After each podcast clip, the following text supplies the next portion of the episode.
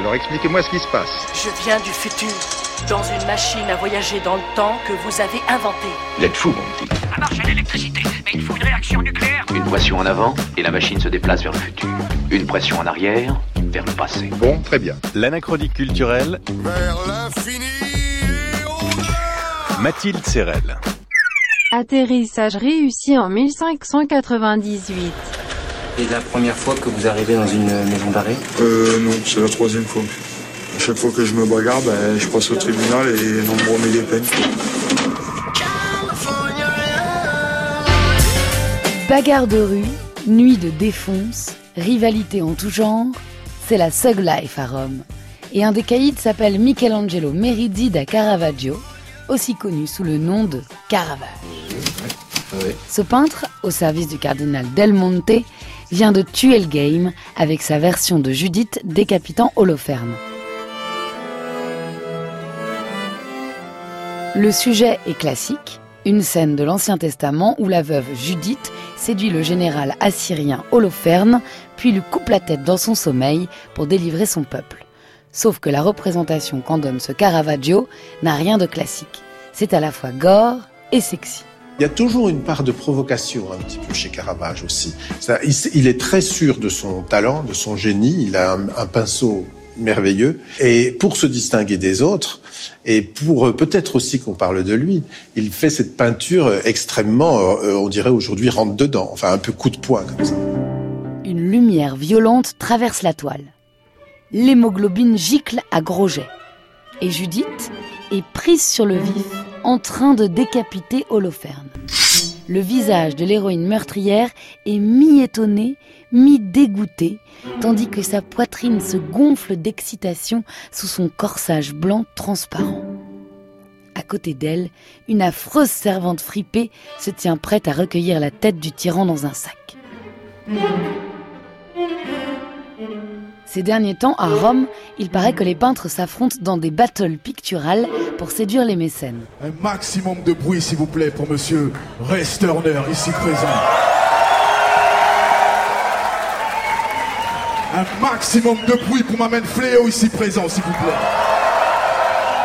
Un Christ condamné par Ponce Pilate, une Sainte Cécile, ou un amour sacré terrassant l'amour profane, autant d'occasions de faire briller son style.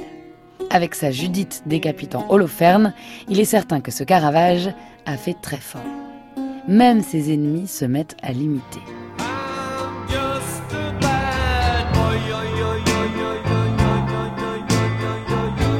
Sa réputation de Scarface des salons ne gâche rien.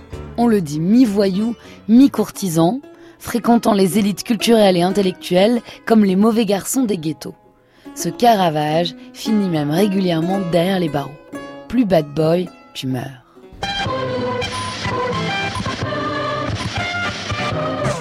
Pour ma part, j'ai l'intention de faire un voyage dans le futur. Transportation réussie. Vous êtes de retour au 21e siècle. Ce que l'on peut dire, près de 400 ans après, c'est que non seulement le Caravage surclasse ses contemporains romains, mais il arrive encore aujourd'hui à pleine vitesse dans notre époque. Enfin débarrassé des malentendus jaloux qui l'ont freiné pendant des siècles. Yannick Enel, écrivain et biographe sidéré par le Caravage. On commence à redécouvrir le Caravage grâce à Roberto Longhi euh, au milieu du XXe siècle, une fois que celui-ci l'aura dépoussiéré de tout, vous savez, tous ces tableaux un peu folkloriques de scènes de taverne avec des types euh, complètement bourrés, euh, euh, sur fond tout noir, mal peint. On avait associé Caravage à, tout ce qu'on a appelé plus tard les Caravagesques. C'était aussi un petit complot contre lui. Il était tellement, tellement détesté par ses rivaux qui lui ont attribué des tableaux qu'il n'avait pas signés, évidemment. Et il faut trois siècles pour qu'on se débarrasse de ces centaines de tableaux qui ne sont pas des Caravages et qui réduisaient au fond sa postérité, pour qu'on tombe d'accord sur une soixantaine de tableaux éclatants à la fois de sensualité et de sacré. Moi, je crois que c'est ça qui fait qu'au XXIe siècle, on, on, est sidéré, au fond, bien avant Nietzsche, euh, il y a à la fois Dionysos et le Christ. c'est une position intenable, mais pourtant la peinture peut faire ça. Chez lui, il y a quelque chose de très sexué, beaucoup plus que chez Michel-Ange. Lui, euh, les ragazzi, il va vraiment les mettre à nu.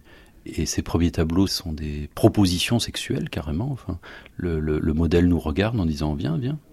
Mais ça s'est replié depuis le puritanisme a gagné. Euh, on est beaucoup plus puritain, beaucoup plus renfermé que du temps du Caravage.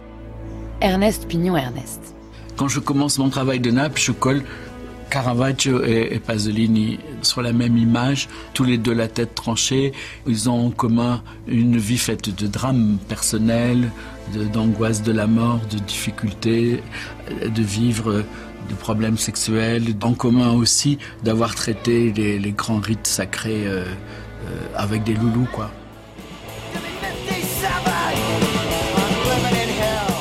Le Caravage préfigure donc à la fois le bad boy, le loulou, mais aussi le punk.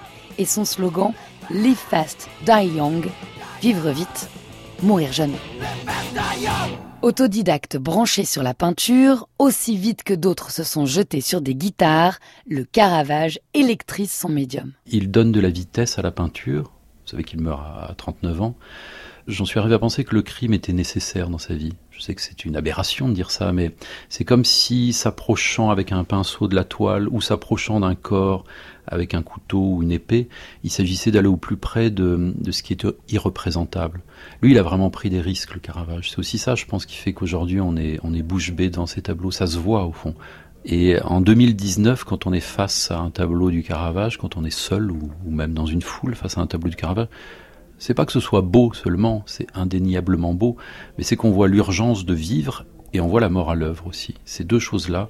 Alors on voit ça, euh, moi le seul pour moi chez qui on voit ça, mais à chaque instant, enfin, c'est Francis Bacon. Pour moi le Caravage et Francis Bacon, ils sont pris tous les deux dans une, dans une nervure, dans une dimension de l'existence où, où, on se pose même plus la question de savoir à quoi ils croient, euh, est-ce qu'ils peignent bien ou mal. C'est, euh, ils sont arrivés à faire en sorte que que la peinture devienne un, jet, une respiration, un, giclement euh, qui s'appelle vivre intensément. Voilà, c'est l'intensité pure. Aujourd'hui, lorsque nous sommes devant sa Judith décapitant Holoferne, le Caravage nous dépasse car son intensité pure nous renvoie aux intensités factices qui bernent notre vie, pourtant au débit. Oh yeah.